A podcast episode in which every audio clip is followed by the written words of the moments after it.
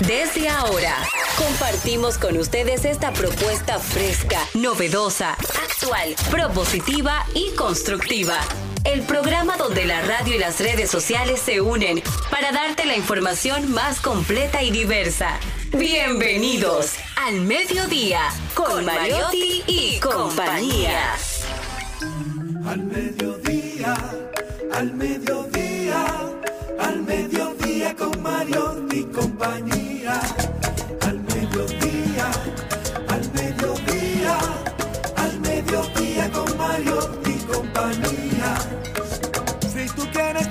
De foros alternativos y de twitteros rankeados, este programa es tu amigo. Tu revista meridiana para el talento una vía, para radio y redes variadas y con la canción del día. Al mediodía, al mediodía, al mediodía con Mario y compañía. Al mediodía, al mediodía, al mediodía con Mario Si tú quieres disfrutar de página para izquierda, en la calle y el hogar, por eso no te lo pierdas. Para que hablemos un poco de salud y nutrición. Vamos allí camino propio de moda y decoración. Al mediodía, al mediodía, al mediodía con Mario y compañía.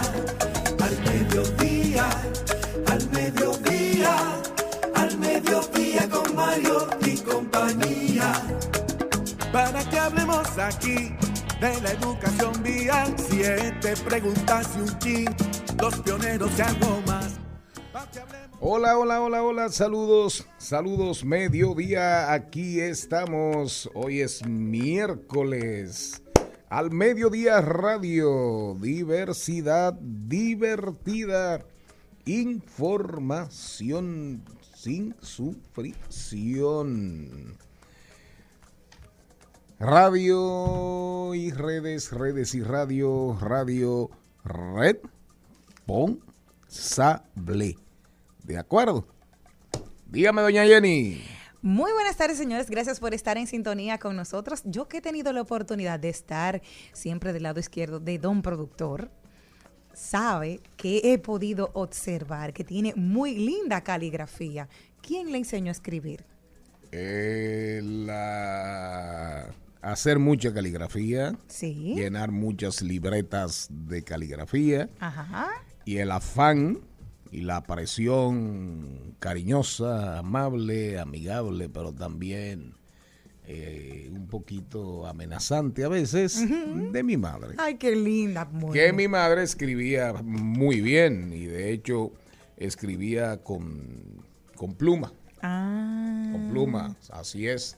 De ahí, pues hoy es el Día Mundial de la Caligrafía y es una efeméride que se creó en el 2017 por iniciativa del Manuscript Pen Company. Su objetivo es reunir expertos y novatos de todo el mundo para debatir y practicar y aprender y celebrar el arte de la caligrafía y las letras cre- eh, creativas en un mundo de la digitalización el día de hoy. Pero también hoy se celebra el Día Mundial del León, el rey de la selva. El león. Ay, sí, ¿usted tiene alguna curiosidad? En peligro, en peligro en muchos lugares, en peligro de extinción Sí. y objeto de mucha atención en muchos lugares, sobre todo en lugares donde alguna vez fue el verdadero, el verdadero rey de la selva, donde predominó el león. Sí, a mí lo que más me ha llamado la atención es que el rugido del león, yo sabía que era fuerte, pero no sabía que podía escucharse a 8 kilómetros de distancia. No relaja. Sí, sí. O sea, que él viene con amplificador como de esas guaguitas anunciadoras. El león, el rugido, el rugido Sí. se puede escuchar a, A a- 8 kilómetros a una distancia. Lo estaba leyendo ahorita entre las Pero ¿qué, curiosidades qué que tipo tiene. de amplificación usa? Yo quiero saber, por de esa guaguita anunciadora, llevamos con, nos llevamos las viejas de todo. Entonces, una, una, una, una pregunta, señorita Aquino, Cuéntame. para volver a caer en el león, Ajá. que debemos, debemos resaltar este día, porque realmente hay muchos, muchos lugares donde los leones están siendo exterminados, eh, cazados, eh, cazadores furtivos, eh, casa pagada para personas muy pudientes que, que asumen esto como una, como una entretención, como una diversión. Entonces, si la caligrafía, la caligrafía, cuando se habla de caligrafía, usted va al diccionario y lo que dice es la- el arte de escribir bonito. Eh, letras bien formadas, bien configuradas, bien dibujadas, ¿verdad? Hermosa letra, bella letra. Bueno, Y no es caligrafía. Si usted escribe feo, no es caligrafía. No es caligrafía. Bueno, tiene que ¿Qué ser caligrafía, porque Eh, ¿cómo fue? caligrafía, porque realmente a mí Caligrafía. quisieron domarme Oiga- realmente. oiga eso. Yo nunca tuve la letra como muy linda. Trataron de domarme porque a mí en la escuela sí me dieron caligrafía Palmer. De hecho, aún conservo la R. Creo que es lo único que, que me encantaba tanto que lo hacían. Tenía una profesora de caligrafía. Y mm, me gustaba mucho. La profesora Georgina en el Politécnico Santana me daba caligrafía. Mi mamá, mi abuela y mi mamá tenían unas, tienen unas letras espectaculares, lindísimas. Pero yo, por el ejercicio que tuve muchos años, parezco médico escribiendo. Cuando estoy en la calle redactando, yo entiendo lo que escribo, pero no es aconsejable que otra persona vea mis letras. Pero fíjense ustedes, fíjense ustedes, a propósito del día de la, del día de la caligrafía, ¿verdad? El- una, una, otra pregunta, otra pregunta. Ajá. Entonces, los ideogramas chinos, ¿qué son? Y eso quiero saber yo, usted me lo va a decir. un ideograma, Ajá. pero es caligrafía. ah, sí. Claro. Bueno, Súper dibujada, sí. hasta con, con características artísticas. Sí, porque toman la pluma de un momento para poder trazar con, con la con, con la pluma esa gordita para que salgan los Sí, como, si, símbolos como, si, correctos. como si fuese un pincel. Exacto. Como si fuese un pincel. Es espectacular. Ah, Salgamos de la caligrafía y vamos con los leones. Ajá. Hoy es el día de los leones. Tú tienes por ahí la canción de Cógelo León. Ay, how, how, how. Busca ahí el león. Cha-. Charlie, Charlie, Charlie Rodríguez. No, Ay, era. sí, ay, cógelo león. León. how, how. Bú- Búscame ese merenguito en homenaje a los leones. Sí, pero Por favor. Dicen que algo que me gustó muchísimo del día de hoy de la curiosidad de los leones es que ellas son las que cazan las leonas o Las domadoras. pobres. Pero el primero en, en- en comer es siempre el león. Siempre. Dicen son 100% carnívoros. Los machos se independizan al alcanzar la madurez, mientras que las hembras viven juntas de por vida. ¿Cómo fue? Repita eso. Sí, los machos se independizan al alcanzar la madurez, mientras que las hembras viven juntas de por vidas. ¿Y entonces? Sí, habitan en pastizales, en llanuras, viven en manadas, en un periodo de vida estimado en unos 15 años. Su fuerte rugido puede escucharse a una distancia de 8 kilómetros. O sea, si un león ruge aquí, yo lo oigo en mi casa, allá en la Núñez, Si un león, ruge aquí, usted lo oye en, ya en mi casa. en línea, ocho- en línea recta. Yo quiero saber. Bueno, ¿Cómo lo pero al finalmente lo importante, lo importante es que este día se celebre y que apostemos a la preservación del león, este animal eh, carnívoro, Y se han perdido mucho los clubes de leones. hermosísimo, melenudo, de acuerdo. En aquellos lugares donde esté en peligro, que sean cuidados. Y sabemos que en África, en África hay muchos países que están de verdad, de verdad, asumiendo con mucha seriedad, con la ayuda, la cooperación internacional, están trabajando por preservar la vida de los leones. Ojalá bien vengan a la República Dominicana para que preservemos la vida de los leones del escogido. Río ríes,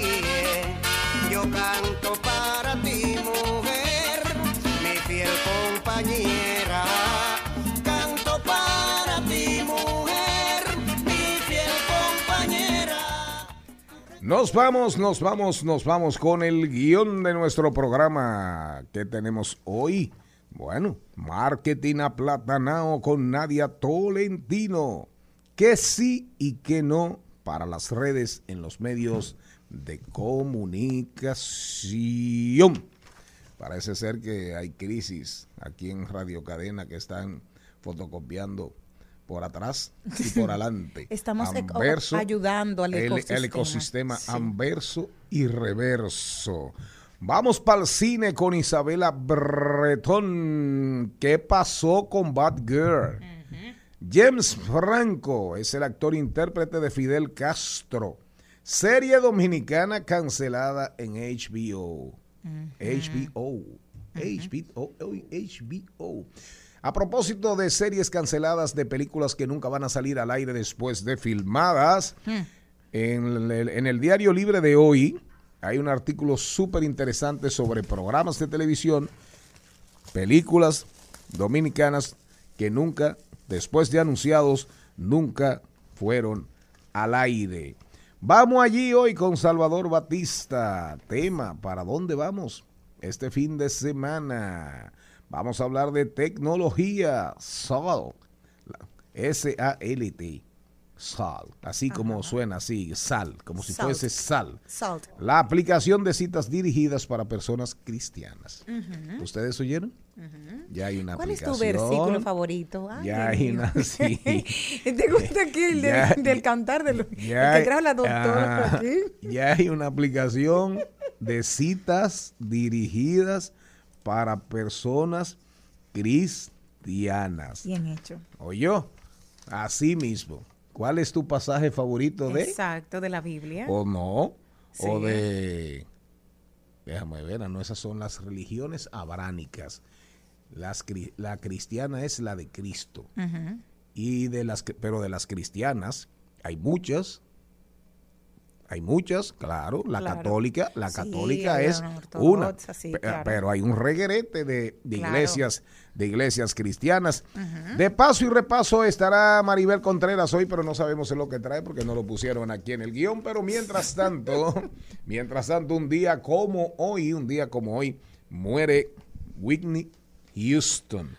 Le decían la voz. La artista, ¿eh? Nació un día como hoy. ¿verdad? Perdón, perdón. Nació. Un día como hoy, 9 de agosto, nació Whitney Houston. Ayer. Le decían la voz. Ayer. Sí, sí, ayer. Sí, yo estoy medio loco. Es que lo esperábamos desde ayer. Hubiese cumplido 58 años de vida, le Sí. decían la voz. Es tremenda voz. Es la artista femenina más galardonada de todos los tiempos, según el libro Guinness.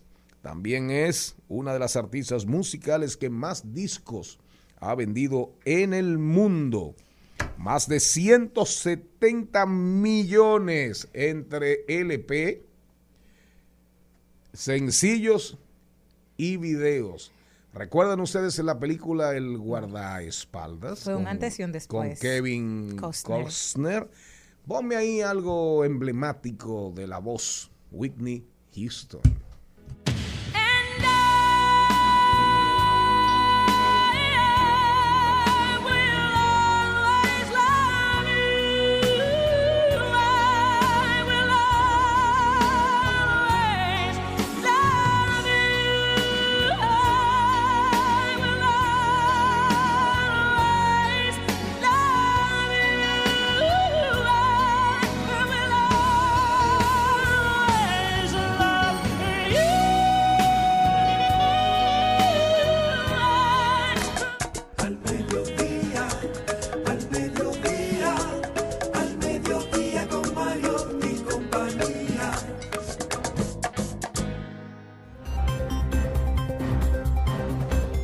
Nosotros nos vamos a rodar por el mundo. Las criptomonedas siguen siendo noticia. Fíjense ustedes que el Bitcoin comienza a dar eh, señales de recuperación. El Bitcoin superó los 24 mil dólares este 8 de agosto según la bolsa de criptomonedas Coinbase. Coinbase. Coinbase se escribe. Al día siguiente de adquirir ese valor, la divisa digital se situó en los 23.766 dólares. En general, julio, atención Darían Vargas, ha sido positivo para las criptodivisas después de una disminución durante meses de su valor que culminó en el cripto invierno de junio, su tasa de cambio subió más de un 17% en el último mes, el mejor rendimiento desde octubre del año pasado. Es decir, que desde octubre del año pasado las criptomonedas venían ahí sufriendo golpecitos, golpecitos, pero como, di- como con- coincide muchísima gente, las criptomonedas llegaron para quedarse. Subirán, bajarán, subirán, bajarán, bajarán, subirán, pero no desaparecerán. Les tengo una noticia del primo de Charlene. Sí, cuando yo hablo así, ¿quién es? El- la persona más famosa en esta cabina. ¿Quién? Ah, el primo de Charlene. Me voy a Washington, Estados ¿Quién, Unidos. quién es el primo de El Charlie? empresario multimillonario Elon Musk vendió acciones de Tesla por un monto de casi 7 mil millones de dólares, según un documento legal divulgado el martes en medio de una batalla legal en Twitter con Twitter por un acuerdo de la compra de 44 mil millones de dólares. El fundador del fabricante de automóviles Tesla vendió 7.9 millones de acciones entre el 5 y 9 de agosto. O sea, eso está calentito. Fue ayer que terminó de vender. De acuerdo con el documento publicado en la página web de Comisión de Bolsas y Valores de los Estados Unidos. Mientras tanto, si ustedes quieren saber cómo va a cambiar o está cambiando el mundo, el que no entienda que posiblemente estamos entrando en, en una etapa nueva de la civilización, de acuerdo a nivel del universo, no importa religión, no importa ideología, el mundo cambió. Y gracias a Dios que tenemos ojos para, que estamos vivos para ver el mundo en su evolución, involución, revolución, en fin, pero el mundo cambió. Oigan bien, América Latina, dice Petro, Petro habla de acercamiento con Venezuela, obvio y lógico. Eso era lo que se esperaba. Ya dijo el flamante nuevo presidente de Colombia, primer presidente de izquierda, Gustavo Petro, dijo que hará que habrá acercamientos con Venezuela para normalización de las relaciones. Pero a la par se expandieron, se difundieron rumores de una reunión de Gustavo Petro con Nicolás Maduro, pero la- el Palacio, el Palacio de Nariño en Colombia desmintió estas versiones. Ya Isabela Baretón está aquí. Tengo una noticia. A propósito de nos vamos para la Argentina, a propósito a propósito de la discusión salarial en la República Dominicana de los funcionarios, fíjense ustedes que el presidente argentino va a subir los salarios y que va a comprar no de los pero no de los funcionarios.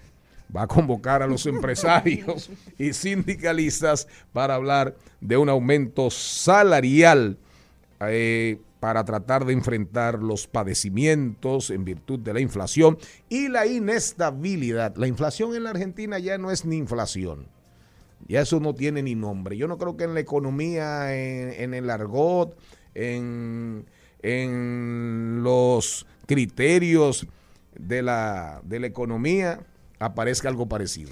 Bueno, yo como ustedes están ahí en América del Sur, Coja voy, gusto a hacerle, voy a hacerle el dúo Aunque no y le me, den. Voy, me voy a Montevideo, Uruguay. ¿Quién dijo que no? Me caí este lunes patinando. Usted, que eso usted- dio gusto. usted ve cómo entró esa mujer. La ahí. caída, no, dice. coja gusto aunque no le den. Transcurrir di- dignamente, transcurrir directa- dignamente el proceso de morir ante una enfermedad incurable que causa el sufrimiento insoportable, este es el derecho que pretende regular Uruguay, la ley de eutanasia, cuyo proyecto es presentado conjuntamente por legisladores de la coalición del gobierno y de la oposición indolora, apacible y respetuosa de su dignidad. Así debe ser la muerte de quienes decidan acogerse a este derecho.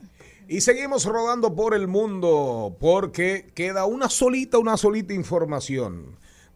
Nos duele, nos duele a veces salirnos de los esquemas de este programa. Somos información sin sufrición, diversidad divertida. Pero ¿cómo? ¿Cómo olvidar lo que está pasando? ¿Cómo hacernos los chivos locos, verdad? Fíjense ustedes, si ustedes quieren ver lo que es una información manipulada, los medios escritos y muchos medios digitales traen un titular que dice Rusia corta crudo a Hungría, República Checa y Eslovaquia.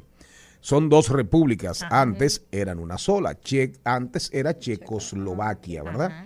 Con todos estos temas de la explosión y fragmentación europea, eso terminó en República Checa y en, y en República Eslava, Eslovaquia. Entonces, entonces los titulares dicen, Rusia corta crudo a Hungría, República Checa y Eslovaquia. La interrupción se produjo a partir del 4 de agosto debido al impago de Rusia. Pero fíjense ustedes, es que quien da el servicio es Ucrania. Ese ramal del oleoducto, del gasoducto, pasa por Ucrania. Entonces hay una empresa ucraniana que le da el servicio a Rusia, porque el gas proviene de Rusia. El petróleo, perdón, proviene de Rusia, el petróleo. En este caso es un oleoducto.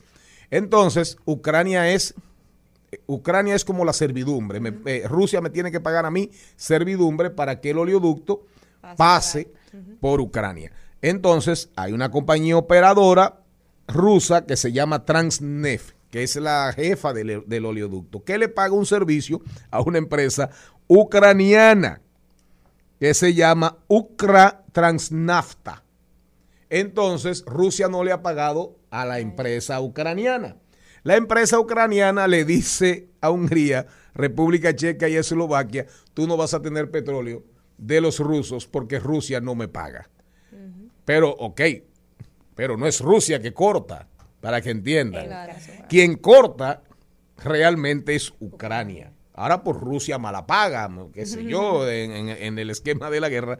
Pero los titulares, para que entendamos, en la, la guerra de la desinformación, la democracia de la información, por eso hay que, por eso repito, hay que seguir leyendo a, Sho- a John Shulhan, hay que leerse entero todos los libros de John Shulhan, el que nos está escuchando, quien nos está escuchando, hay que leérselos. Sociedad del cansancio, sociedad de la transparencia, las no cosas que es el de ahora.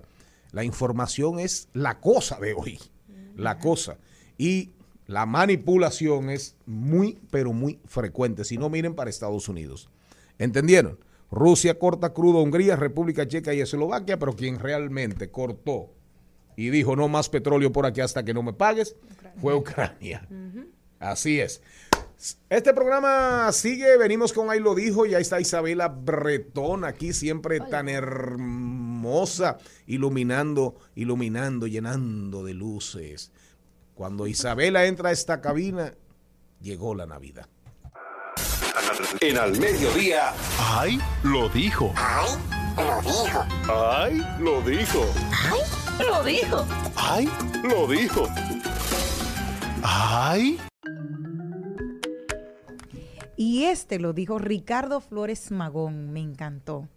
Dice, Ricardo Flores Magón. exacto, yo nada sé, pero pienso que no es justo que los que labran la tierra, siembran el grano y levantan la cosecha, tengan menos que comer que los que viven en continua fiesta sin hacer nada útil. Repi- repita eso. Si nos están escuchando familiares, hijos, padres, agricultores vinculados, escuchen este homenaje que hace a ustedes Ricardo Flores Magón. Magón. Yo nada sé, pero pienso que no es justo que los que labran la tierra, siembran el grano y levantan la cosecha, tengan menos que comer que los que viven en continua fiesta sin hacer nada útil. Cuando lo escuché, a mí me impactó y me acordó mucho el, el- el poema que lo musicalizó la rondalla de la UAS, Negro sin nada en tu casa. Y todo para aquel que tiene siete carros, cuatro coches y no pisa la tierra. Solo cuando la tierra no sea suya, será tuya. Pero será usted- tuya la tierra. Pero Sí. oiga bien, oiga bien, oiga usted, oiga usted, señorita, digo señora. Señorita. Usted es Señora. casada. Isabela, tú eres casada, felizmente, ¿verdad? Sí, muy feliz. Él es feliz. Sí, muy. Y tú también. Sí. Y la suma de esas dos felicidades da felicidad. El que Claro no era que feliz sí. era Poe. Pero Mire, para que tengamos una idea, quien dijo eso, quien dijo eso, quien dijo eso, fue un mexicano. Pero era socialista. Comencemos por ahí. Anarquista. revolucionario, escritor, era de todo. ¿Cómo se llama? Ricardo, Ricardo Flores, Flores Magón. Magón. Y fue el creador, eran tres hermanos, tres hermanos. Y fue el creador de una corriente de pensamiento mexicana que se llamaban, se autodenominaban los magonistas se autodenominaban los magonistas. Así que sirvan estas, sirva esta expresión de Ricardo Flores Magón para rendir homenaje a los que labran, producen, ponen a producir la tierra. Porque recuerden que la tierra no pare sola. Si usted no se faja a ararla, a sembrar, a cosechar, a cuidarla, A regarla. a regarla, no es verdad. Ah, no, porque eh, eh, la tierra da frutos. No, no, no. Los frutos hay que fajarse, hay que guameársela para que la tierra dé dé frutos. Usted dice, le dice a un hijo, eh, usted le pregunta a un hijo o a una hija, eh, mi hija, ¿qué da la vaca? Y la hija o el hijo le va a decir, oh, leche. Sí, pero para sacarle la leche hay que ordeñarla. Hay que cuidar la vaca. Que es lo último que Entonces, al monte. final, al final hay que trabajar. Tíreme otro y lo dijo Ay, este- menos, menos denso, Pero este así es un poco como más, más como más tierno, alegre. que usted-. No, sí, más, ah, eh, búsqueme algo más divertido. Mira, este es un, un estado que vi por ahí que me gustó muchísimo. Es un abuelito sentado con su nieto y le dice el abuelo a su nieto, cuando yo tenía tu edad, iba con un peso a la tienda y regresaba con un montón de cosas. Y el nieto le responde, sí, abuelo, pero ahora hay cámaras. o sea que el abuelo era un delincuente. ¿Cómo fue? Repíteme eso para irnos al cambio Ay. y después darle la bienvenida a Héctor, al Héctor Lavoe de este programa, al Héctor Lavoe de este programa, eh, Charles Mariotti Paz. Dígamelo otra vez. El abuelito viene y le dice a su nieto, cuando yo tenía tu edad, iba con un peso a la tienda y regresaba con un montón de cosas. Y el nieto le responde, sí, abuelo, pero ahora hay cámaras.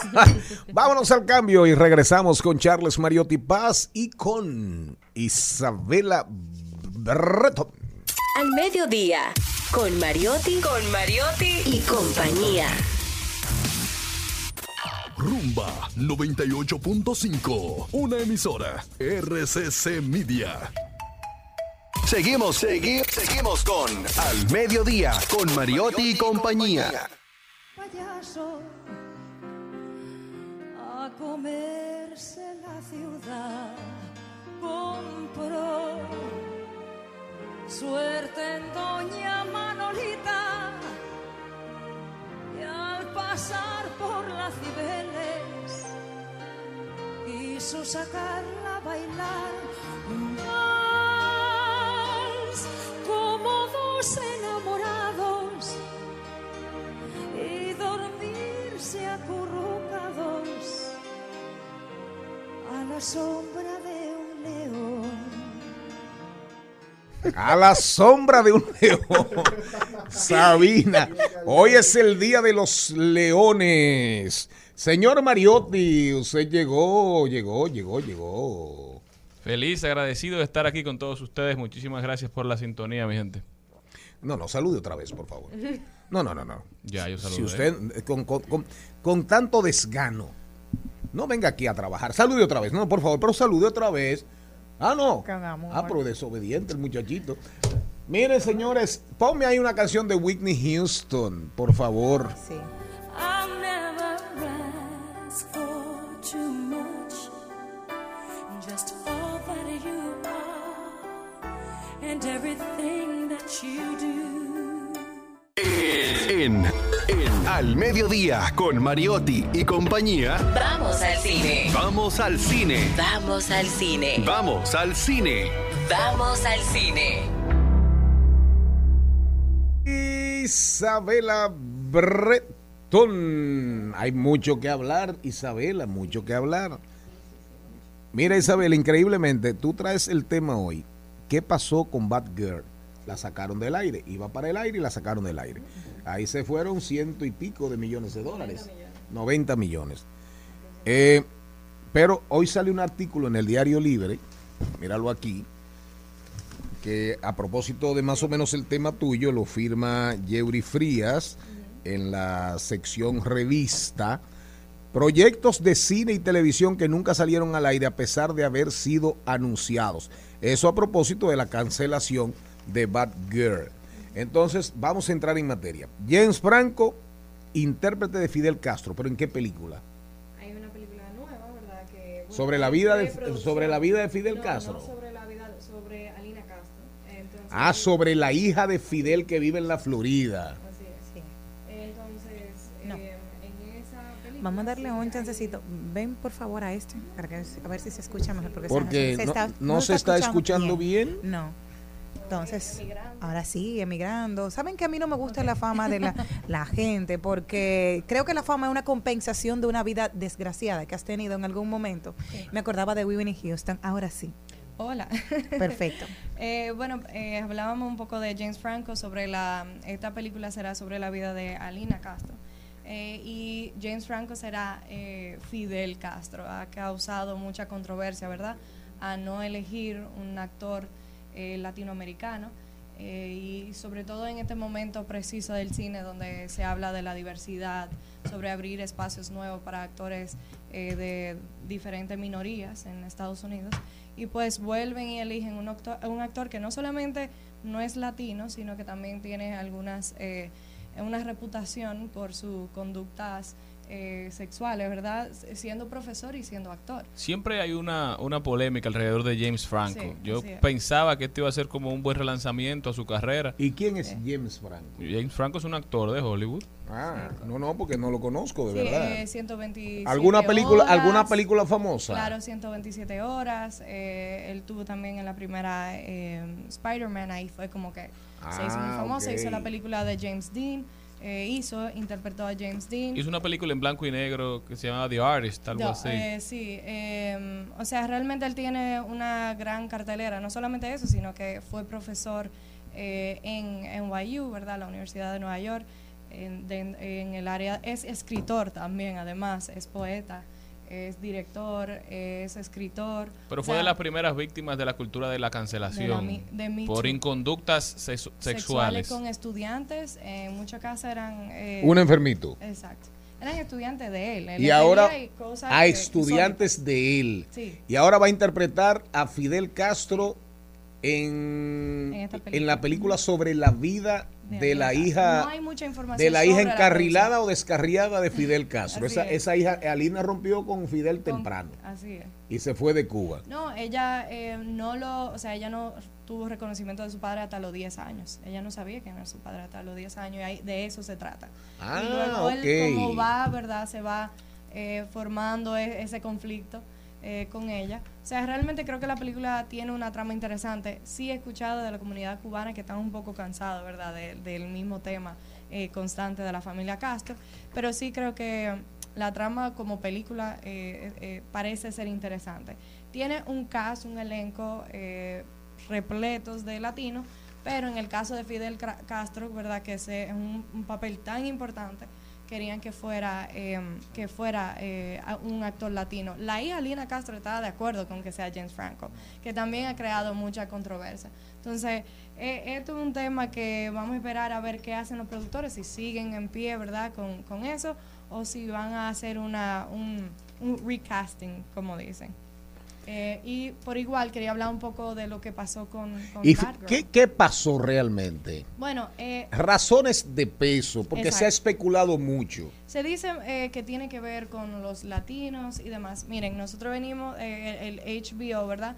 Viene de, de una idea de diversidad y demás que tenían que cambiar su, su estrategia de mercadeo y luego cambian, eh, cambian el CEO a, a David Zaslav, se llama. Y él quiere cambiar su estrategia totalmente de cómo se hace, de cómo se, se distribuye su, el material para HBO. En un principio ellos querían hacer muchas películas que fueran para la plataforma de HBO Max, o sea, querían empujar. Ahora mismo ellos lo que quieren es empujar las películas que van al cine, O sea que van, o sea que no solamente van a la plataforma, sino que van Sí. a tener un tiempo Ah, en el cine. ¿Qué pasa? Que esta película no tenía pensado eso, sino que iba a ir directamente a la plataforma. O sea, no iba para los teatros. Exacto. Se iba directo, Se iba directo a las, a las a la plataformas plataforma. streaming. Exacto, la plataforma de streaming de HBO Max. Sí, que sí, claro. también tiene un merger con eh, Discovery ahora mismo. Entonces, en esas... eh, Bueno, la, la sombrilla corporativa es dueña, es dueña de las dos. Exactamente. Pero Ellos, ellos son hacen- parte, ellos son parte de un gran conglomerado. Entonces, ahora el HBO Max Streaming va a tener ese, ese merger, como dicen. Em, pero ¿qué pasa? Con Batgirl, a pesar de que tiene actores como J.K. Simmons, Brandon Fraser, el mismo Michael Keaton, ¿verdad? Conocido como por, por su papel como De Batman. Batman, claro. Em, a pesar de tener esto, ellos entienden que no es una, una película que iba a tener ningún tipo de Está medio, de, está medio desbaratado. Sí, pero decían que la Cal- película no iba a tener Está calvo y feo, Michael. Keaton. Bueno, a mí, le digo, yo yo estaba muy interesada en ver la película y había muchos rumores y ni siquiera ha salido un tráiler ni nada y se ha hablado mucho. es- es- o sea, hay mucha especulación sobre la película en sí. Por eso ha sorprendido tanto, porque realmente tenía expectativa alta. Aunque iba para la plataforma de streaming, lo que ha sorprendido es que, pero ¿por qué no lo lanzan al cine y ya? Pero eso para que tú tengas una idea, cuando esas compañías deciden enderezar rumbos, te tiran, te, ti- te tiran, te tiran para arriba como Así si es. nada, 100, Como si nada, 200, ya. 500 millones de dólares. Entonces, Batgirl, que es interpretado por Leslie Grace, una dominicana que estuvo en. In the Heights, eh, ella incluso estuvo en muchísimas entrevistas sobre la película. O sea, ya es una película que ha dado de qué hablar. Entonces, por eso que todo el mundo ahora mismo, justo con eso y lo que pasó con Gordita Chronicles, que también es una serie dominicana, eh, que, que le había mencionado aquí precisamente, que es para la plataforma de streaming, eh, ¿verdad? Gordita Chronicles o Cucú eh, que también trata de una familia dominicana, pues entonces la cancelan en la plataforma de streaming. Y entonces también pasa lo de Fidel Castro dentro de una semana. O sea, a, a nivel de estrategia para eh, HBO no ha sido lo ideal, porque ahora no solamente tienen que pensar en lo económico, ¿verdad? De que, bueno, Batgirl no iba a tener el, el alcance económico que pensaba que iba a tener, pero ahora ellos tienen un problema más fuerte de PR, ¿verdad? De relaciones públicas, porque la comunidad latina está muy dolida. Y están tan dolida que ahora, en, eh, ayer mismo vi que habían eh, competencias, festivales que están llamando eh, a los latinos, a la comunidad latina en el cine, a que se involucren en la industria. Por ejemplo, Francis Ford Coppola, un super mega director, tiene un, festi- un festival y una competencia de guiones. Y él ayer mismo dijo, los latinos, manden sus guiones. Yo quiero ver esas historias de latinos porque nosotros como Hollywood le estamos cerrando la puerta a ustedes. Y eso fue precisamente por lo que ha ocurrido con, con HBO. O sea, realmente ellos pensaron que a nivel económico era una estrategia inteligente, pero al parecer para las relaciones Se le- va- se ha revertido. Esa- se ¿No le será, revertido. no tendrá algo que ver con lo que pasó con In the Heights? In the Heights fue que un fue el blockbuster del verano pasado. Entonces, a pesar de que fue un éxito, Sí. que fue una película con grandes connotaciones latinas, dominicanas sobre todo, y fue un éxito. Sí. Sí, realmente, lo que pasa es que también es cíclico, o sea, hay que entender que, que las, eso son tendencias cíclicas. En un momento también estaba West Side Story, ¿verdad? Con Rita Moreno. Salieron Eh, al mismo tiempo. Sí, eh, pero, eh, pero la, la, la anterior, digamos, ¿verdad? Con Rita Moreno. o sea, es bien, eh, es bien cíclico lo que pasa con, con- en Hollywood, siempre lo, lo he comentado. Y ahora mismo parece que se está acabando nuestro ciclo como latino. Será nosotros mismos crear esa plataforma y crear espacios para nosotros mismos. Serie dominicana cancelada por HBO. Gordita Chronicles, así es. La, la Gordita Chronicle, Sí, la de Zoe Saldaña. sí, la de Zoe ¿Y por qué la cancelaron? Por lo Se guayó. mismo de estrategias. O sea, lo Ah. único que ellos dicen es que es por estrategia, pero precisamente por eso es que todo el mundo está sorprendido. Dice, pero ¿qué estrategia es la que están hablando si 20% de las personas que consumen su, eh, su plataforma son latinos? Entonces, es un poco... Y la serie le estaba yendo muy bien, tenía buena crítica. O sea, no digamos que una super mega producción como tal, pero una serie de bajo presupuesto y que para el presupuesto que tiene estaba recibiendo muy buen... eh, a- o sea, buen... eh, acojo, ¿verdad? En la plataforma. Buena acogida. Así. Rápidamente, ustedes dos, ¿cuál es el secreto de Spider-Man? 60 años, Sí. 60 años desde que salió a la, al público. Sí. Y ahí está como fresquecita, fre- la, la saga fresquecita como una lechuga. Bueno, eh, aparte de que eh, digamos que es un superhéroe que como se siente como muy amigable, muy friendly tanto para los niños como para adultos, eh, tiene la diversidad, tiene la, el beneficio de que eh, tiene multiversos igual.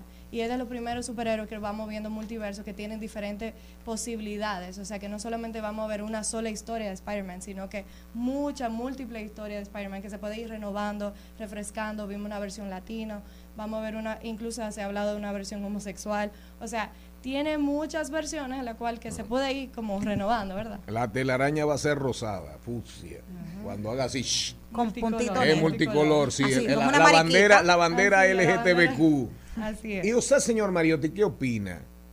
Porque a mí me sorprende, 60 años, para mí es el cómic más exitoso. O sea, cuando tú lo pones así como en, sobre la bandeja, en, en términos de cine, de las plataformas, Bueno, Spider-Man quizás por mucho, Y también... hasta eh, que Batman. Claro, también como es un superhéroe que se conoce, como le, le Supera hablaba, en Superman. momentos de crisis. Supera Superman. Pero en Supera momentos Batman. de crisis, ¿verdad? Para mí. No sé, la- los números. la- las productoras no invierten en algo desconocido, invierten en algo conocido. Entonces, como es un superhéroe que, ¿verdad?, constantemente tiene éxito, son buenas producciones, pues entonces vuelven e invierten porque saben que hay un retorno eh, seguro económico. Además, entonces, eso también tiene mucho que La ver. historia en sí. Spider-Man es un ciudadano de a pie, un chico común, Sí. no es un superhéroe, no es un alienígena, no es un millonario. Así es. O sea, es- puede ser cualquier media. persona, exactamente, que lo picó una araña. Y, Un muchachito de clase media. exactamente. Entonces yo creo que mucha gente se identifica con esa historia de Spider-Man y por eso creo que ha trascendido el tiempo. Y una pregunta para terminar, para cerrar, Isabela. ¿Por qué no Spider-Woman?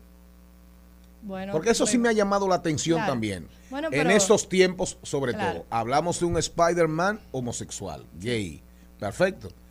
Pero tú no oyes hablar. Hay un cierto nivel de misoginia ahí. Sí, en los Porque no hablan de. Spider-Woman. Lo que pasa, bueno, pero no creo que haya Spider-Girl. misoginia, porque hay un bat, hay una batichica y hay un Que No Batman, la vemos ni siquiera. pero Batman es un superhéroe creado. No, no, pero yo estoy hablando respecto la. Sí, pero al hombre araña. Vamos, pero Hay tenemos que irnos a la historia. Ah, Y hay en los multiversos, con- en el multiverso puede haber una Spider-Woman, Sí, pero la narrativa dentro de un solo, dentro de un mismo universo no pueden haber dos hombres araña, no puede haber un hombre araña y una mujer araña porque Spider-Man lo picó una araña. Sí, en el multiverso existen mujeres, pero vuelvo a, a que hemos también vendido la idea de que los superhéroes son hombres, las mujeres son princesitas, Ah, ¿verdad? Son otro, recuerda que otro dos. género No, de película, hay, otra industria. Hay dos, porque está la, la, super, la Mujer Maravilla, que tenía Claro. su avión invisible. y No hay un hombre látigo. maravilla y nadie se está quejando de No, y también estaba la super, super, super, superma- superwoman. También está. No, hay- Son dos Sí, Superwoman diferentes. y exacto. sí, tenemos Miss Marvel, Captain Marvel. O sea, ahora realmente sí hay, digamos, una diversidad en cuanto a superhéroes. Pero vuelve y no pasan cosas como Batichica que la cancelan. Entonces, hay un cierto nivel. Pero fíjese usted, fíjese usted, en breve nos vamos a leer, señor Mariotti, nos vamos a leer páginas para la izquierda. Hoy recomendaremos conferencias, unas conferencias que están, que se han viralizado en el mundo.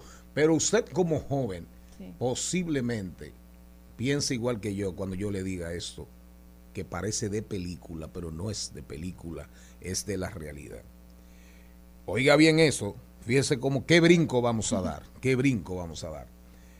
Inglaterra, un banco, una institución financiera, se llama Saxo Bank, dice que Inglaterra se va a convertir, si esto sigue como va, en un mercado emergente. Oigan bien, Inglaterra se va a convertir en un mercado emergente, para que entendamos.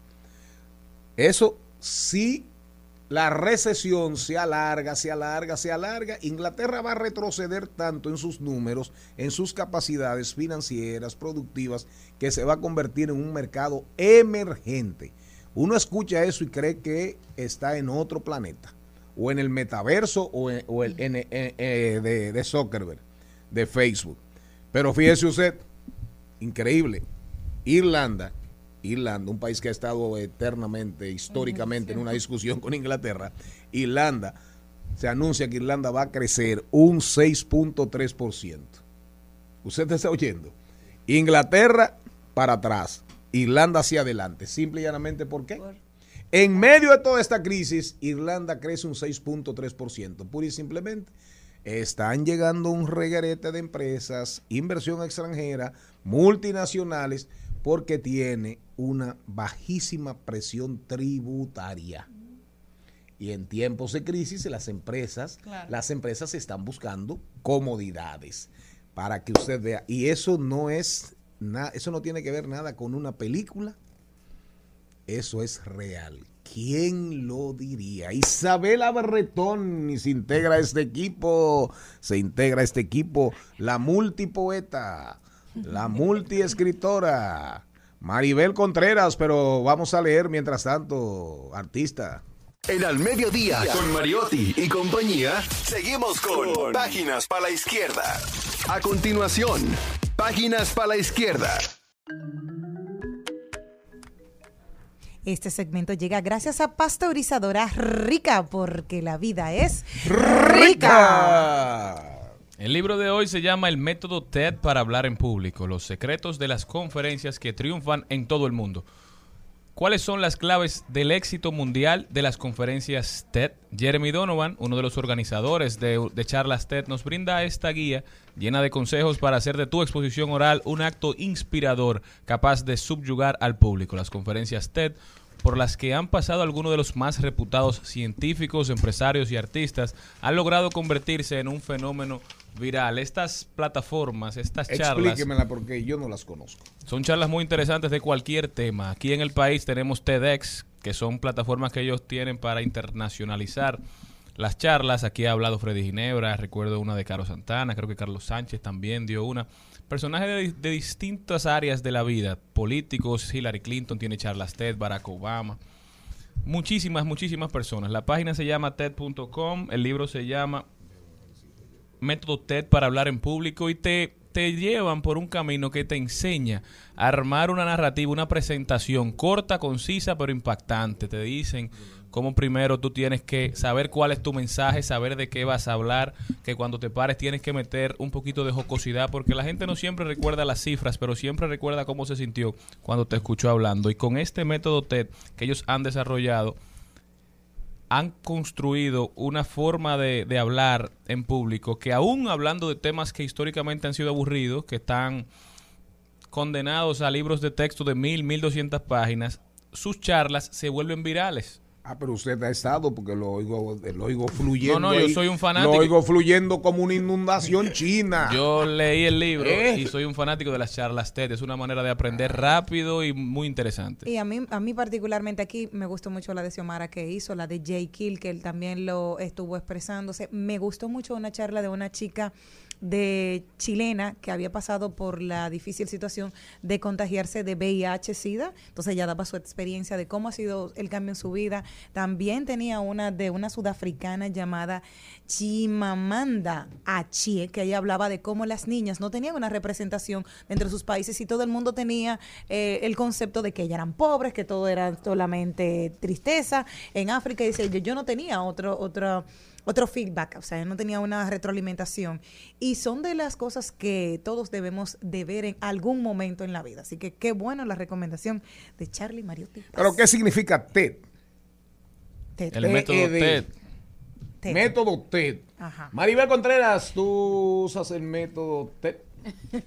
También, sí. Ajá, Eh, también. Ted Kennedy. He oído muchas Ted y, y me han impresionado gratamente. Hay una especialmente que no olvido, que es de Jorge Drexler, Ah, hablando el, de... el- el cantautor. sí, el cantautor. Jorge Drexler, tremendo cantautor.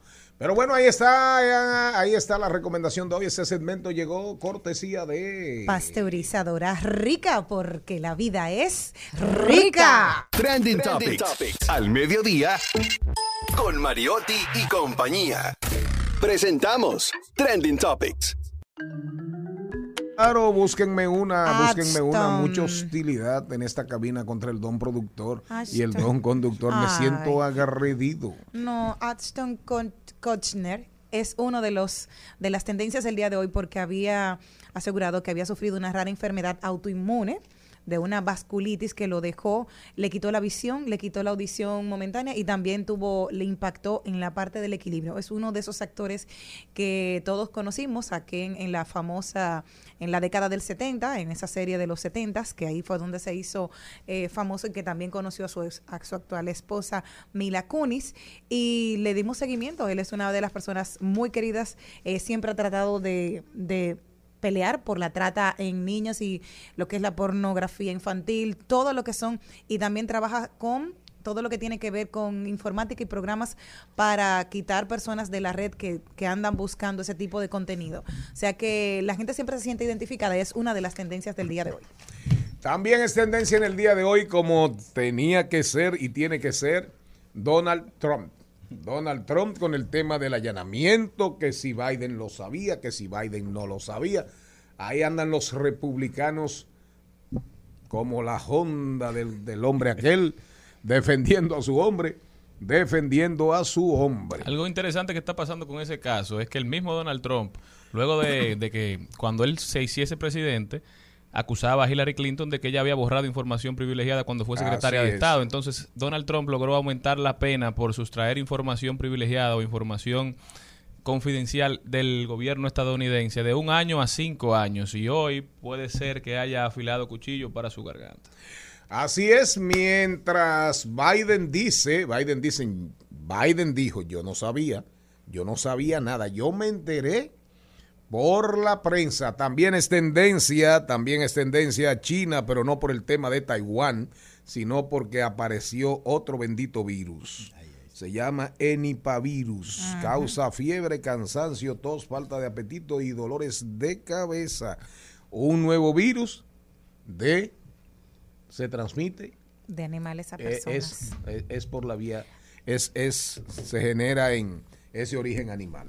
Y hay otra tendencia también. Para acabar con los virus vamos a tener que matar a todos los animales. Ay, Dios Empezando por los humanos. Empezando por los humanos. Hay una tendencia que, que toca a Colombia y es una propuesta pública de que las iglesias, con eso de la reforma tributaria, que las iglesias Paguen. también paguen impuestos. Ay, el concordato de Trujillo y el Vaticano. Repita eso. La idea de que las iglesias también deben pagar impuestos. Eso es Petro. Petro, Colombia. Con la reforma tributaria que, que- que dijo que iba a comenzar a arrancar de una vez. Exactamente. Vamos a ver dónde para ese pandero. Vamos a ver dónde para ese pandero. Nos vamos al cambio cuando retornemos. Vamos a caminar a algún lugar del país. Llegaremos.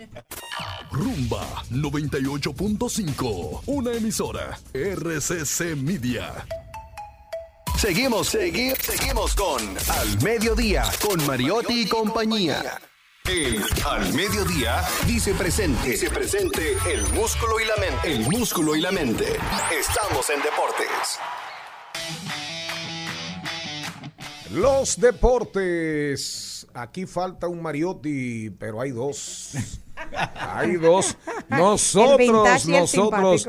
Eh, señor Mariotti Paz, en estos días vi en la prensa, sale un anuncio, se van a poner en venta, salen, van a salir a la venta las boletas para la ventana que se va a celebrar en la República Dominicana para el Mundial de Baloncesto. ¿De acuerdo? Increíblemente, al otro día me comenta alguien, pero yo, yo salí a buscar boletas y supuestamente ya no hay. Supuestamente ya no hay. Entonces, ¿quién las compró? Si eso es verdad, ¿quién las compró todas? ¿Quién usted cree? Yo no sé, el mercado negro. Sí. Bastante probable. Varios, varios compradores del mercado negro. Pero realmente, si esto es verdad, si esto es verdad, eh, es como para, es como para, sin sorpresas ni alarmarse, porque verdad, Eh, todo es posible, pero eso es como una tarea para super ratón, digo, para proconsumidor. ¿Verdad? Porque realmente, yo me imagino, por ejemplo, yo quería ir, yo quería ir, tendré que hablar con, con el presidente de la, con el presidente de la, de la Fedombal, pero esa es la situación. Serena Williams.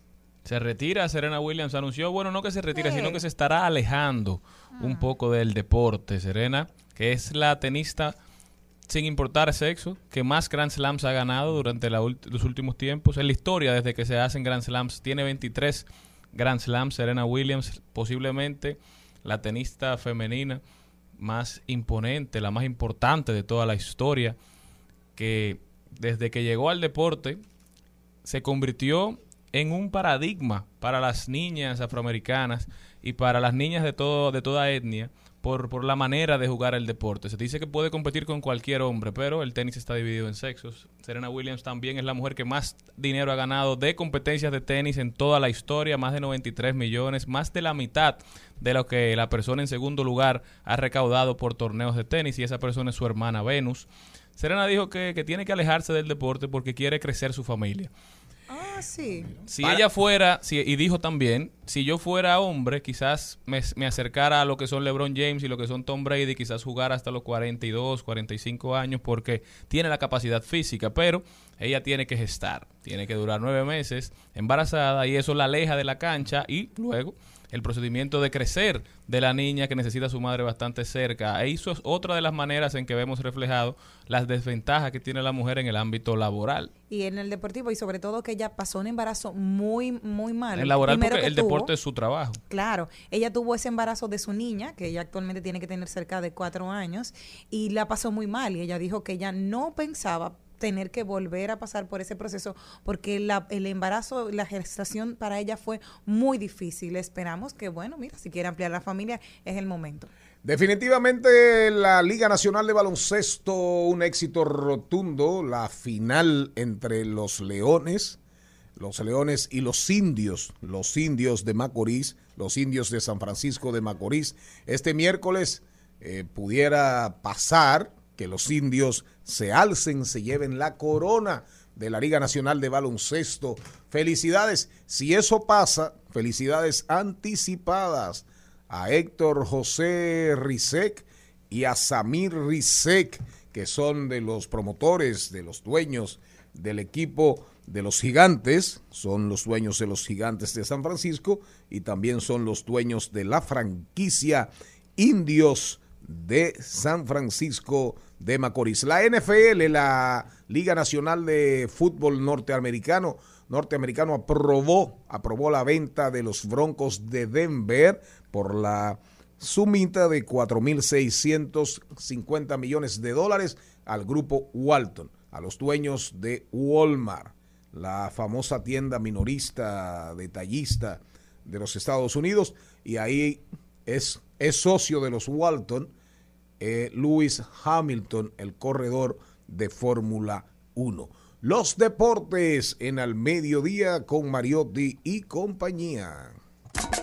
Al mediodía, al mediodía, al mediodía con Mario y compañía. En Al Mediodía con Mariotti y compañía, presentamos Vamos allí. Bueno, y con uno que se va allí, allá, acá y acullá, es precisamente nuestro queridísimo amigo Salvador Batista, un experto. Ay, entusiasta. ay, ay, ay, ay, ay, ay, no diga así, ¿no? Bienvenido, querido. Para- ¿Para dónde vamos No. este fin de semana? Cuéntanos. Bueno, Hoy gracias. es miércoles. Miércoles. ¿Verdad? Pero ahí viene el 16 de Ay, agosto. ay, ay, ay, ay, ay, ay. Tú sabes que la ventaja Que de la ventaja de este fin de semana es que los que se van pueden salir de fin de semana y los que se quedan también. ¿Cómo fue? ¿Cómo fue? Los que se van se puede- pueden disfrutar su fin de semana y los que se queda también. ¿Qué tú estás insinuando? No sé, no sé, pero tú sabes Los que, que siempre se los van- 16 de agosto siempre pasa algo en este país. Ah, tú estás hablando de que los que se van eventualmente de un ministerio, de una dirección. Bueno, eso. Y, o los que se quedan en el ministerio o la dirección. Bueno, directamente no lo dije, ¿eh? Ah. pero quizás esa es la idea. Bueno, sí. Pero a lo mejor los decretos salen antes o salen después. No, si usted es funcionario, no se preocupe, disfrute su fin de semana. Pero desde un viernes, Bébaselo. desde un viernes un lunes, desde un viernes a un lunes se disfruta, ¿eh? Es decir, que, y precisamente el disfrute que tiene el dominicano, sobre todo el que vive en Santo Domingo, estará muy cerca este fin de semana. Este fin de semana largo, porque estará entre Monteplata y San Cristóbal, que Ah. son los dos destinos ahora mismo, para que tú veas, son los dos destinos que están de moda de acuerdo a expertos, a influencers y sobre todo también a las personas que de una forma u otra tienen que ver con la actividad de los tours en la República La Dominicana. provincia Y tiene que ver con la cercanía también. La para que tú veas la, cer- no, y la cercanía y también el ahorro de gasolina. y la, pro- por la no, no, y situación. la belleza. Y la belleza. Y la belleza natural La de... belleza. Sí, porque la y eso que ustedes, ni eso, esos influencers, ni todos los tour operadores, no conocen ni la mitad de Monteplata. Hay, hay lugares de Monteplata que son hermosísimos balnearios, saltos, cascadas consecutivas. Eso es verdad. Sabana Grande de Boyá, Aras, en, en el área ahí de, de Majagual, del distrito municipal de Majagual. Ahí está lo que antes era, ahí había un, un ecorrisor, un desarrollo ecoturístico. Ahí está el río Aras, el río Los Plátanos. Tesoro escondido, eso es un espectáculo. Ahora en esta época de lluvia, cuando usted Sí. espera que el los, los dos ríos, el río crezca, bajen, bajen las aguas y cojan su color, su verdor. Mire, Sí, eso no, es no, un ser. espectáculo, un espectáculo. Y tú sabes que Bate y interesante- piraco, bate algo piraco. Algo interesante de esto es que es un destino natural para toda la familia. Se está haciendo mucho lo que es campi y la gente aprovecha esos fines de semana largos con su casa de campaña, compra los, los, los quehaceres, lo, lo necesario para ese fin de semana. Señores, y eso no tiene precio. Compartir con familia, disfrutar de la naturaleza una noche Uy. con, la- con las estrellas y todo eso, eso lo ofrece precisamente San Cristóbal, la comunidad de, de los cacaos y Monteplata. Yo también crecí mirando las estrellas. Sí, en la ciudad las luces hacen como que no, ¿Viste? no ¿Viste? se reflejen, ¿Viste? pero en el campo se ven Sí, no, es lo que te digo. Y son destinos muy naturales. Por ejemplo, aunque San Cristóbal se caracteriza mucho porque se- es, es la cuna a nivel histórico, a nivel político, pero también la gente lo que está buscando es mucho ese turismo de naturaleza, poder disfrutar de todos los alrededores y sobre todo llama la atención mucho es que el dominicano está saliendo ya de, de su comodidad. Muchas veces hablamos, no, del todo incluido, qué sé yo qué, que cuando la gente está buscando mucha experiencia para vivirla y eso es lo que ofrecen esos dos puntos Ay, del país. eh, a- además, eh, en relación, por ejemplo, a eso que, que tú comentas y que comentaba eh, Mariotti ahorita, eh, yo, por ejemplo, él habla del tesoro escondido y yo me acuerdo de un locrio con vija Ay, que ay, ay, hicieron ay, de ay, ay, ay. gallina Ay, mi amor. que sirvieron ahí, que sirvieron ahí en una visita y entonces eh, es, es- eso es cuando uno tiene la oportunidad de, de- de hacer esas visitas esos espacios que son tan naturales y, y de alguna manera como disfrutarlo en sin alteraciones Claro. de su cultura y de su vida y de su gastronomía la experiencia es que, Única. Claro. oye yo tengo se me explotaron No, esos no, y, sabores en la memoria Genera mucho más confianza cuando tú estás con familiares muy cercanos o amigos, porque se Sí. disfruta un 100%. Y así como estamos hablando de la parte natural, señores, también el dominicano, hay un dominicano o, un- o familias de dominicanos que le gusta la parte histórica y la parte cultural. Y uno de los destinos que está de moda en ese aspecto es Santiago de los Caballeros. Santiago. Poco a poco Santiago se ha ido posicionando, porque Santiago está ofreciendo un destino de cultura y de historia. Y que llama Por la ejemplo- atención porque va a ser la primera vez que se va a hacer el discurso del 16 de agosto, precisamente, precisamente, desde es- Santiago. es verdad. O Yo, pensé, yo, pensé, cosa. yo pensé que lo iba a hacer de ese capotillo. Aunque, de verdad, de verdad, Santiago fue clave, determinante en todo el movimiento restaurador. Sí.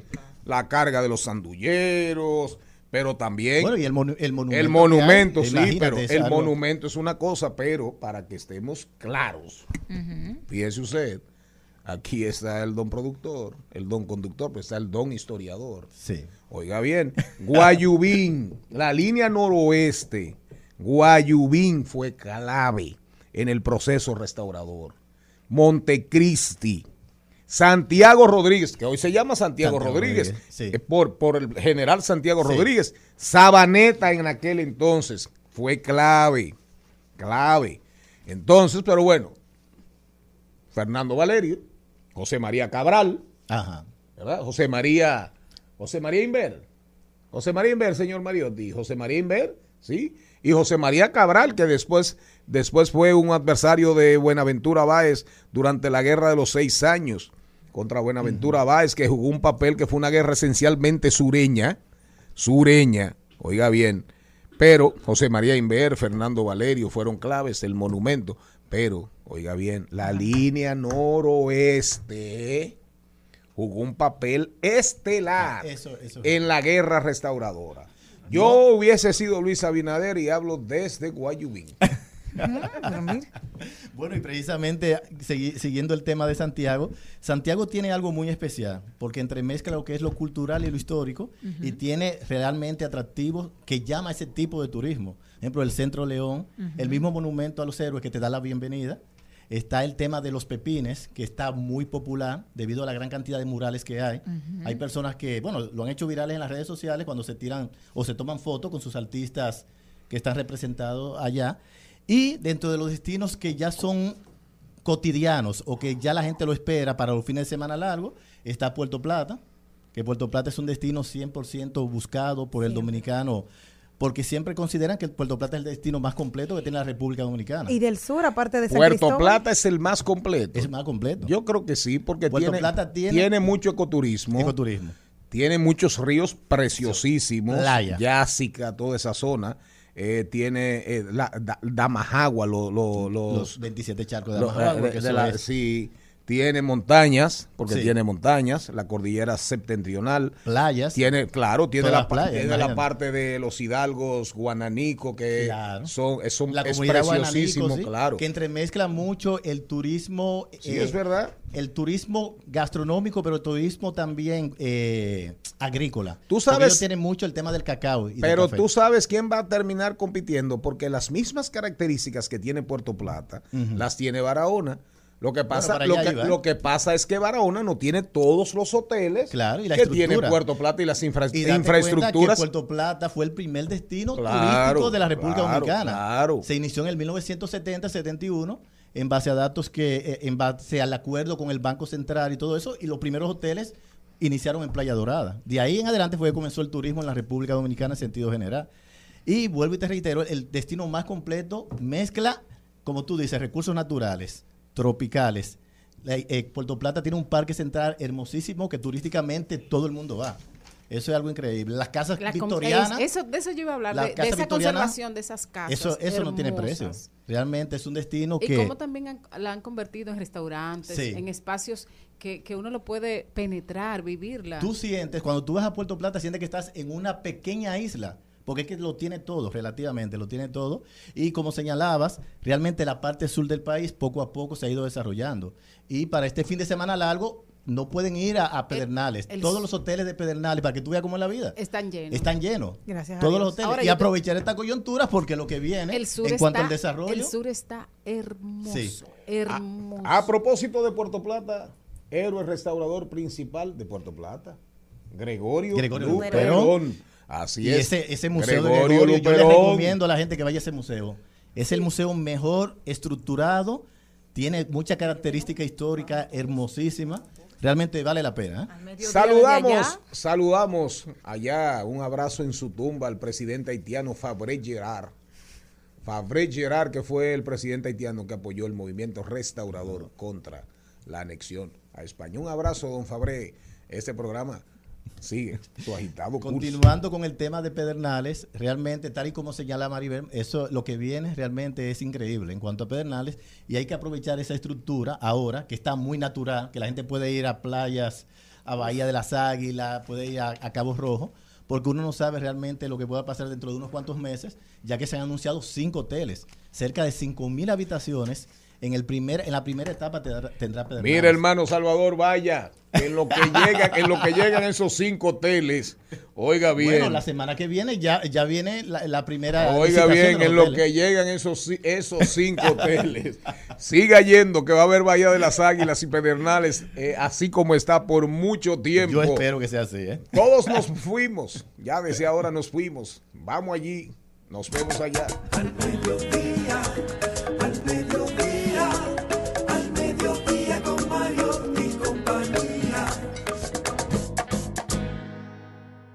Al Mediodía, con Mariotti y compañía, Marketing Aplatanado. Marketing Aplatanado. Marketing aplatanado con Nadia Tolentino. Oigan el tema, qué sí y qué no para las redes de los medios de comunicación. Bien. Comencemos por ahí, Nadia. Primero, bienvenida. ¿Qué sí y qué no?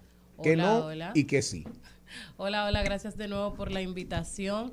Este es un tema bastante interesante, ya que los medios de comunicación tradicional, cuando hablo de tradicional me refiero a radio, televisión y periódicos específicamente, eh, cómo pueden ir transformando la comunicación e ir adaptándose a estos nuevos medios de comunicación que van bastante rápido. Así que comenzando con que sí, para esos medios de comunicación, especialmente los periódicos, es tener un alto sentido de veracidad. El que va a un periódico busca la verdad. Y tú encontrarte con esas noticias cortas, con esas noticias que no tienen ni un principio ni un final, ya es una mala experiencia para ese lector en digital. Entonces, si comenzamos con que sí, apegarse al alto sentido de la veracidad y utilizar los medios digitales con noticias completas. Que si tú estás en Instagram y hay una noticia, que tú puedas leer de manera corta y precisa la noticia completa. No que para ampliar esta noticia vete a la web, porque tú en, en el trajín del día a día es imposible que tú cierres Instagram para irte a navegar a la página web del, del periódico. Entonces, creo que lo primero que deben hacer, en este caso los medios de comunicación, refiriéndome a periódicos, es crear una estrategia de comunicación digital que les permita tener esa noticia corta pero completa, porque el lector de Instagram no es el mismo lector de página web. En Eso es lo primero. En el caso de televisión, que yo soy más de televisión, ¿qué, qué, podemos, qué sí y qué no? En el caso de televisión, esas pequeñas cápsulas son la clave. Tú no vas a poner un programa de 45 minutos en una red social Eso no donde se usa nosotros ya, ¿no? consumimos pequeñas cápsulas.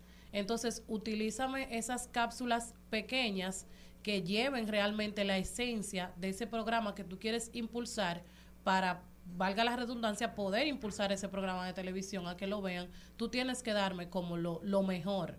Es como los anuncios de la telenovela que veíamos antes. Te ponían lo mejor. y El tú- avance de mañana. Y tú, y tú te ibas con esa emoción a ver, a ver la novela porque te estaban dando lo mejor del anuncio. Entonces, es como captar esa misma esencia y tú poder llevar esa pequeña cápsula y no ahogarme con cápsulas largas que yo obviamente no la voy a poder ver con el consumo que tienen las redes sociales. ¿Cuánto tiempo tú aconsejas, por ejemplo, que, que dure un video? Por Eso- ejemplo, por- a- hay gente, por ejemplo, yo, yo estoy viendo, por ejemplo, en mi caso, con el uso de mis redes sociales, que en Instagram uno pone un video y luego uno ve que, ti- que tiene muchas interacciones. Sin embargo, de repente tú te pones a analizarla y yo creo que no dura ni, ni siete segundos, ni ocho Es así, segundos. es así, porque el formato corto es el formato que tiene protagonismo en los medios digitales. Un video, lo más que puede durar es un minuto y como máximo dos. Ya si es algo que tiene una sustancia y que tú realmente vas a explicar algo o tiene algo bien entretenido, puede durar dos minutos. Pero para que capte la atención, lo que tú no captaste en, en un minuto, en 60 segundos, no lo vas a captar en, en, en cinco. Entonces el- lo ideal es que esas pequeñas cápsulas tengan un minuto y que Reels, que es ahora lo que más eh, está impulsando el medio digital Instagram, es lo que más alcance tiene y por lo general duran un minuto. Y es lo que venimos hablando hace tiempo, de que la gente por lo general ya tiene hasta dos y tres pantallas al mismo tiempo abiertas. O sea, está en la computadora, mira Gabriel, Gabriel no se ha enfermado porque es grande. O sea, tiene una computadora, una laptop, un, un celular, posiblemente la televisión encendida también. Entonces, la, el attention spam, o sea, el es- espacio pa- de, de atención de la gente es cada vez menor. Por eso, los videos tienen que ser cada vez más cortos y, y concisos, tener- claros, porque también deben llegarle a la gente, deben crear impacto. Pero ¿qué está pasando ahora mismo con los medios digitales tradicionales? Que yo siento que tienen una alta competencia por impulsar su página web. Entonces lo están haciendo a través del medio equivocado, porque tú puedes, si quieres impulsar tu página web, tú puedes hacer promociones a través de Google Ads para poder posicionarte en buscadores y así dejas las redes sociales para, Para lo que para son. lo que son, que son redes para consumo corto. Entonces, como le decía al principio, no nos no, no quieras ahogarte tanto en impulsar tu página web a través de un medio que tiene un lector que consume un, un contenido diferente. Por No, y el mismo contenido se maneja de manera diferente dependiendo de la plataforma es también. por eso también que los nuevos programas digitales han desplazado un poquito la televisión porque han, han- le han dado al, al consumidor lo que el consumidor está buscando. Noticias cortas, programas entretenidos, programas con, con, con un sentido de, de diversión, porque las redes son para entretener. Nosotros es que, es que hemos utilizado las redes para otras cosas, para vender, para promocionarnos, pero realmente... Han la- evolucionado. La, esencia de las redes es el entretenimiento, por eso una cuenta que es de entretenimiento crece mucho más rápido que una cuenta que es educativa. Y es porque... Porque para los problemas está la vida. Pero yo creo que, que eso aplica para todo ya, no solamente para las redes sociales ni para, para la televisión, incluso los periódicos. Tú lees periódicos internacionales y tú ves que antes de, de tú empezar a leer la noticia, te dicen cuánto tiempo estiman ellos que tú durarás leyendo las noticias. Exacto, ahora y las noticias dicen- más leídas son las que por lo general duran menos de dos minutos, tres minutos. Exacto, ahora mismo hasta en los correos electrónicos te dicen, este correo te va a tomar tres minutos en leerlo. Y cuando tú ves ese pequeño llamado, tú dices, bueno, son tres minutos. Te incentiva a leerlo. Déjame leerlo. Entonces yo creo que aplicar estas nuevas estrategias, entender que las redes sociales se consumen de manera rápida, aprovechar el medio, porque realmente es un medio mucho más económico que los medios tradicionales, ya no es un secreto para nadie, que las redes sociales son un medio bastante económico en comparación. Entonces es aprovechar la esencia, aprovechar que tienes un medio que camina rápido, que tiene un consumo más hacia la diversión y que tiene un consumo también mayor. Es decir, tiene un consumo que todo el mundo ahora mismo tiene una pantallita, ve noticias, ve esto, ve aquello. Entonces, apóyame con poder leer la noticia completa.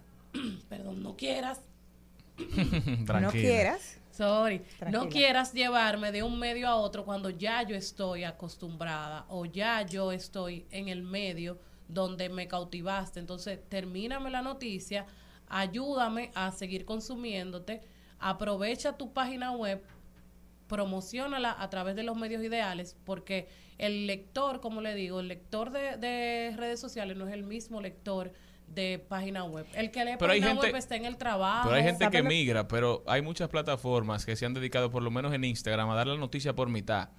Y entonces te dicen, la noticia completa está en nuestra página. O Te envío. quieren hacer ir a la página. Entonces la gente se resiente con eso y por lo general deja de utilizar, deja de darle seguimiento a esa página de Instagram. Y entonces tú estás construyendo otra plataforma, pero destruyendo otra. Sí, ah, y sumado a lo que dice Charlie, eh, también hay otro problema, porque un ejemplo, a mí me gusta una revista española y yo voy a leerla. ¿Qué pasa? Cuando vienen de Instagram me voy a mi, a mi, a mi, a mi revista en digital, entonces me dicen el mismo extracto. Me dice, si quieres más, suscríbete a la revista. Yo fui a leerla Exacto, gratuitamente. entonces es- Entonces, eso te hace un daño. Ya yo he dejado y optado porque, mira, no lo voy a leer y no me voy a mortificar porque yo cojo pique. es que como le dañas la experiencia de usuario. Lo ideal es crear una estrategia de comunicación para cada experiencia de usuario. Concentrarte en que el usuario que te consume en página web como tú, que lees tu revista española, tú estás en otro espacio, tú estás en la oficina. También incluir los horarios. Por ejemplo, si tú estás en la oficina y tú tienes una página web o una revista en web, publica en horarios de oficina. ¿Por qué? Porque si me llega la notificación, por ejemplo, vía correo electrónico, de que ya la, la nueva revista o el nuevo o el nuevo artículo está arriba y tú estás en horario de oficina, tú vas a ir a la página web porque ya tú estás sentada en tu computadora y estás consumiendo un medio estacionario. Ok. Pero si tú estás en redes sociales, es totalmente diferente. Si salió la revista, siguiendo con el ejemplo, ponme una cápsula corta e invítame a leerla. Pero ya yo sé que salió, no es eh, venderme en que en que salió la, la revista, vete directamente Pocas a la palabras, página no me haga perder mi tiempo. Exacto. es- Porque no te voy a consumir. lo ideal para que las estrategias a los nuevos medios, a los nuevos de comunicación tradicional le funcionen es pensar en la experiencia de usuario, o sea, a qué usuario tú te estás dirigiendo y en qué horarios consume eh, tu revista, tu noticia, tu medio digital y además apoyarse en el contenido corto, de rápida lectura, de fácil lectura. Y por último, apalancar tu página web o promocionar tu página web por el medio adecuado, que sea a través de Google Ads, para que tu página web pueda crecer y pueda ¿Oíste, realmente Gaby? aparecer en buscadores. Nadia Tolentino. Con esas tres pautas yo creo que está más que claro que los medios tradicionales se pueden adaptar muy bien a los medios digitales, pero con estrategias pensadas en la experiencia de usuario. ¿Dónde te puede conseguir la gente en redes sociales? En redes sociales me pueden conseguir a través de Instagram, Facebook como Nadia Tolentino. También tengo un podcast que se llama Estratégicamente Hablando, que lo pueden escuchar a través de Apple Podcast, Google Podcast, Spotify. Y también pueden seguir las redes sociales de nuestro negocio que es Paragua Estudio Creativo. Muchísimas gracias, Nadia, por haber estado con nosotros. Continuamos, no se muevan. Estás escuchando Al Mediodía con Mariotti y compañía. Rumba 98.5. Una emisora. RCC Media. Seguimos, seguimos, seguimos con Al Mediodía, con Mariotti y compañía. En Al Mediodía, con Mariotti, con Mariotti y compañía, hablemos de tecnología.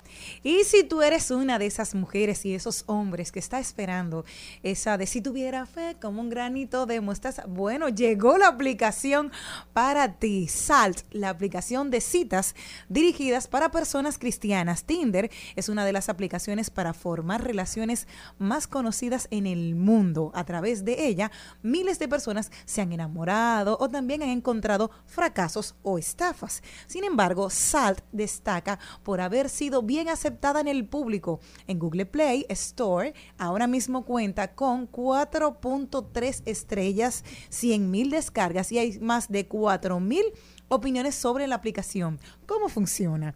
Salt es parecido a Tinder, pero permite a los usuarios conocer a otras personas que tienen un elemento en común la fe cristiana. Según cifras, Salt Group es la en la aplicación tiene actualmente, se pueden encontrar a más de 10 mil cristianos solteros. Ya yo descargué la aplicación, yo voy a empezar ahí. Mira, me gusta Mateo 6:26, eso de si Cristo es mi consuelo, mi amigo siempre fiel. Si él, si, él, si él cuida de las aves, él cuidará también de mí. Por ahí va. También eh, Juan 3:16, Dios es amor, la Biblia lo dice, primera de Juan 4:8. Entonces van a tener ese intercambio bíblicamente para encontrar el amor. Qué bueno que la tecnología también se pone de parte de los de cristianos.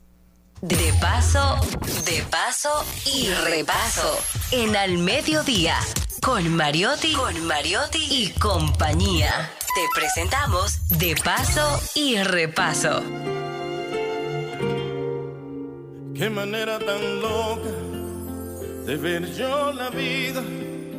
Qué manera tan loca cuál es que me mira. Qué manera tan loca que en mi pensamiento yo te miro y me miras y comienza el suspenso. Qué manera tan loca de decir que te quiero. Qué manera tan loca que tú crees lo que expreso. Qué manera tan loca que me creo el libreto. Que tú en mi ser eres lo que quiero.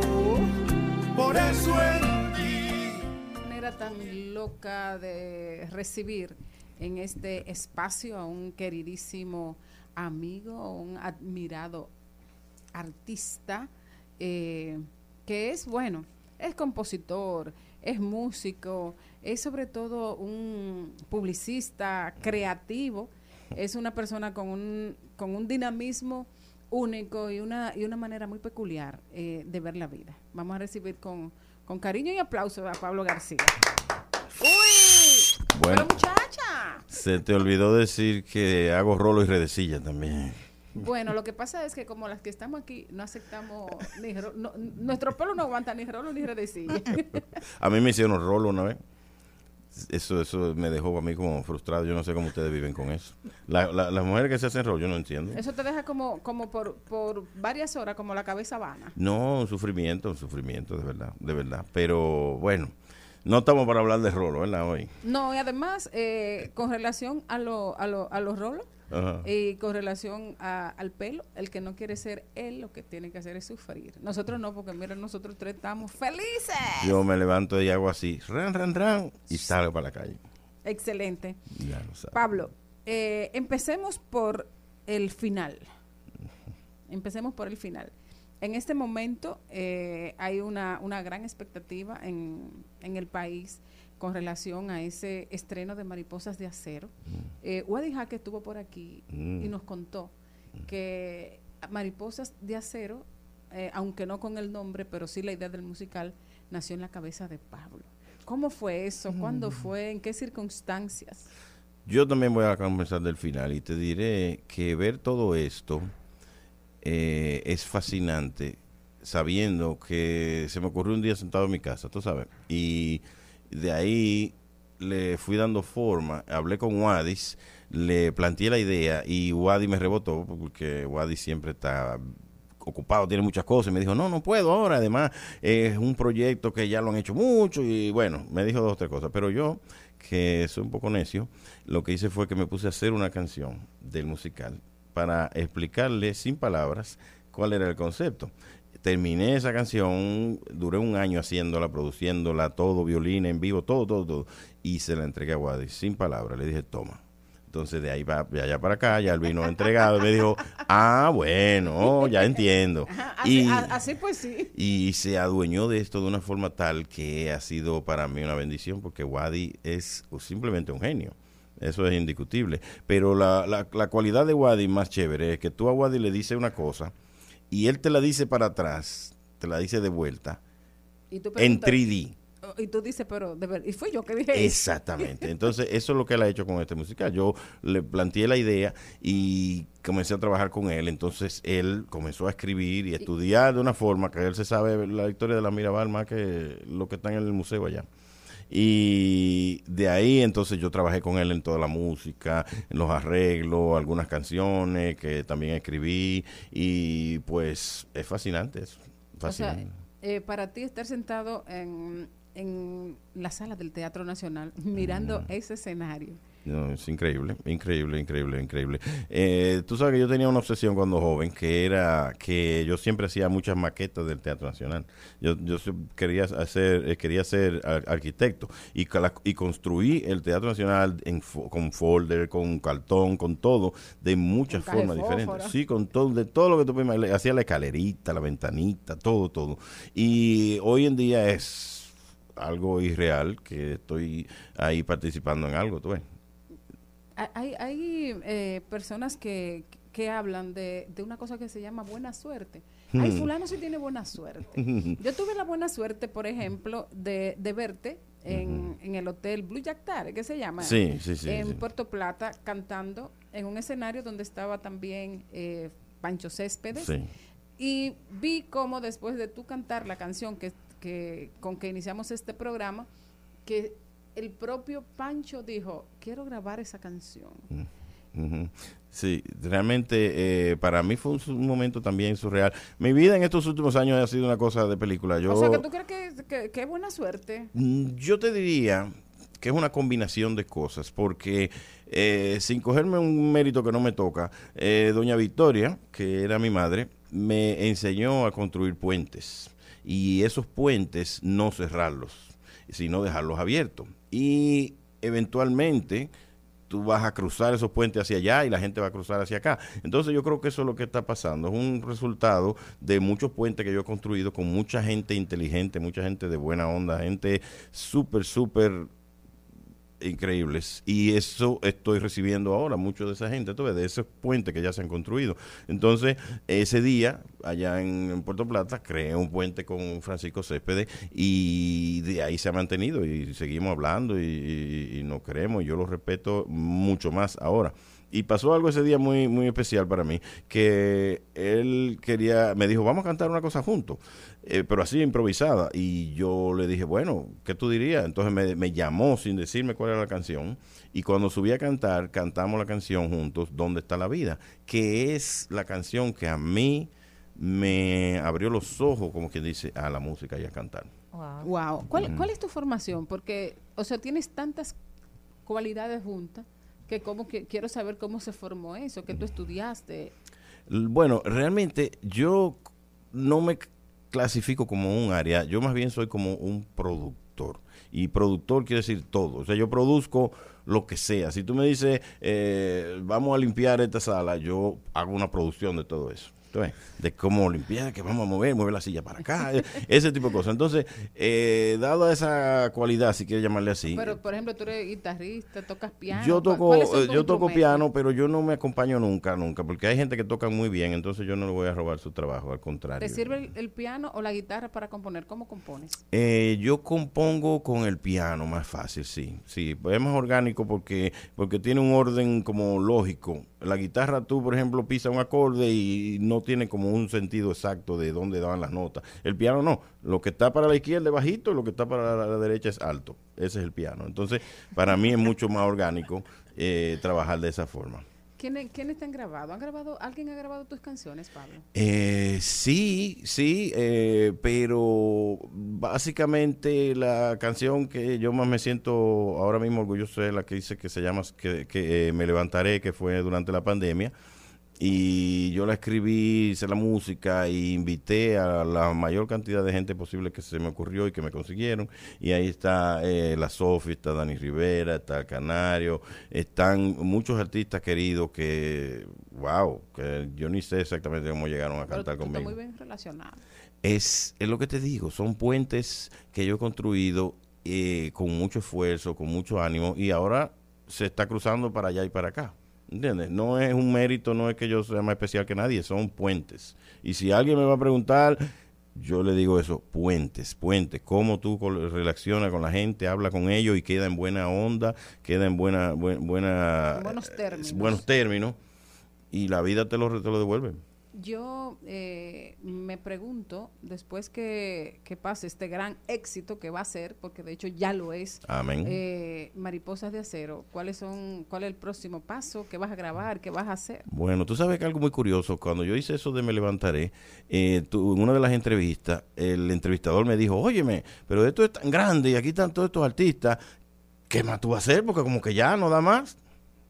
Mariposa de acero. Ahora te digo, ¿qué otras cosas vienen? No puedo ni hablarlas porque son muy grandes. Son, hay unas ideas y unas cosas muy grandes. Entre otras cosas, el desarrollo que va a tener Mariposa de Acero. ¿tú ves? Estamos planificando llevarlo a los Estados Unidos, estamos planificando una serie de Netflix, estamos planificando muchas cosas. Entonces, eso no se va a Pero quedar tú no aquí. lo, no lo digas así, como que hay una serie de Netflix, sí, como, como- Bueno, como porque no nada. porque lo, lo- entiendes, no quiero abundar más porque eso, todo eso hay que armarlo. Eres, eh, eres cineasta, productor de... Bueno, sí, el- los videos, el, el que me levantaré y ese de, de, de, de, de qué manera tan loca lo, lo produje yo también. Yo prefiero no hacerlo, ¿tú ves? Pero a veces no aparece la gente o no están dispuestos y tengo que hacerlo. Pero yo prefiero que cada profesional haga lo que tiene que hacer. ¿Tú ves? Finalmente, una exhortación a la gente para que vaya a ver... eh, Por favor, no se Acero. lo pierdan. Mira, Mariposa de Acero es un documento histórico y es una cosa que se me ha ido de las manos, que no tiene nada que ver conmigo ya. Eso, yo, yo fui el, yo soy el productor musical, pero ahí están envueltas personas como Nómico, está Nico Clínico, está Cero, está Joni Estrella, Nashla. Ahí van a ver gente que usted no pensaba que podía hacer una cosa y van a salir muy, muy satisfechos. Vaya para allá, Tú lloras también, Pablo. pero todos los días, intensamente. Claro, claro, la, la vida es muy rica.